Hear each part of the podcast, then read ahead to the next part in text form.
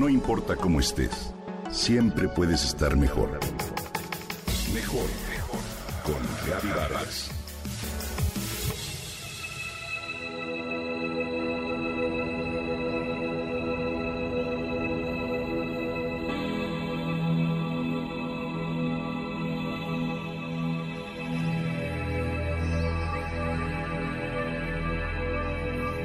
¿Alguna vez has escuchado el término gaslighting?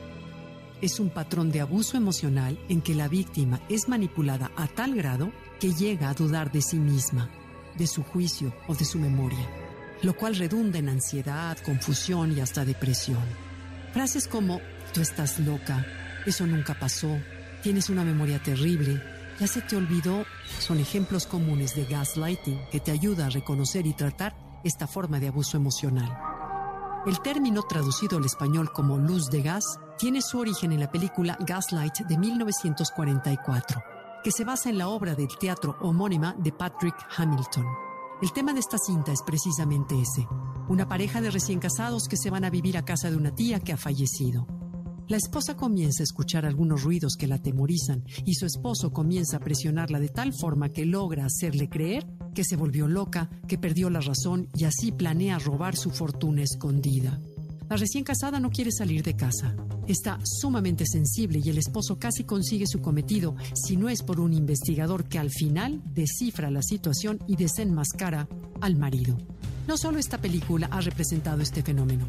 De manera más reciente, la serie española Parrot también aborda este fenómeno en su trama. Este tipo de manipulación es sutil pero peligrosa, ya que lleva a continuar relaciones tóxicas, a desarrollar inseguridad y dependencia a las personas. Los principales efectos del gaslighting a mediano y largo plazo son que la víctima duda de su propia capacidad para recordar y su raciocinio, que la víctima puede asumir que tiene un trastorno psicológico y por ende una baja autoestima e inseguridad. De cualquier forma, Gaslighting es una táctica de control que deja a la víctima en una niebla, una realidad alterada que deja al gaslighter o manipulador con todo el poder de la relación. Hoy te quiero compartir algunas de las principales técnicas para poder detener este tipo de abuso emocional. Primero que nada, reconoce las señales de advertencia. El gaslighting por su naturaleza no ocurre de un día para otro sino que suele llevar varios años de desarrollo, así que conviene estar atento al hecho de que la otra persona intente en varias ocasiones poner a todos en tu contra, te mienta repetidamente, te critique por estar mal, loco o sensible o simplemente te haga dudar de tu juicio. Luego, es importante aprender a escuchar a la intuición, confiar en tus sentimientos y capacidades, en esa vocecita que nos dice desde la sabiduría del corazón que sí o que no y sobre todo apoyarte en los temas a medida que te sientas atraído por ese tipo de manipulación, ya que serán las demás personas las que te ayudarán a ver lo real. Resiste la tentación de convencer al otro para tener su aprobación y recuerda que las emociones no son ni buenas ni malas y nadie, absolutamente nadie, puede decir si lo que sientes es o no es válido. Si puedes evitar sentirte molesto, hazlo y busca la ayuda de un especialista en salud mental que te ayude a superarlo.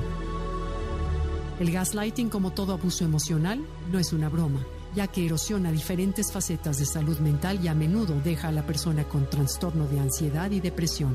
Por eso es importante estar atento a sus señales y saber establecer límites para refugiarte en un lugar seguro, donde te sientas tranquila y en paz.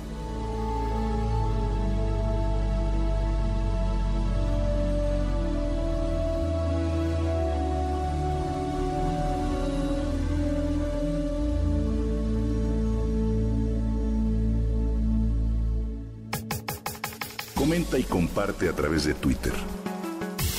No importa cómo estés, siempre puedes estar mejor. Mejor, mejor, mejor. Con Gaby Vargas.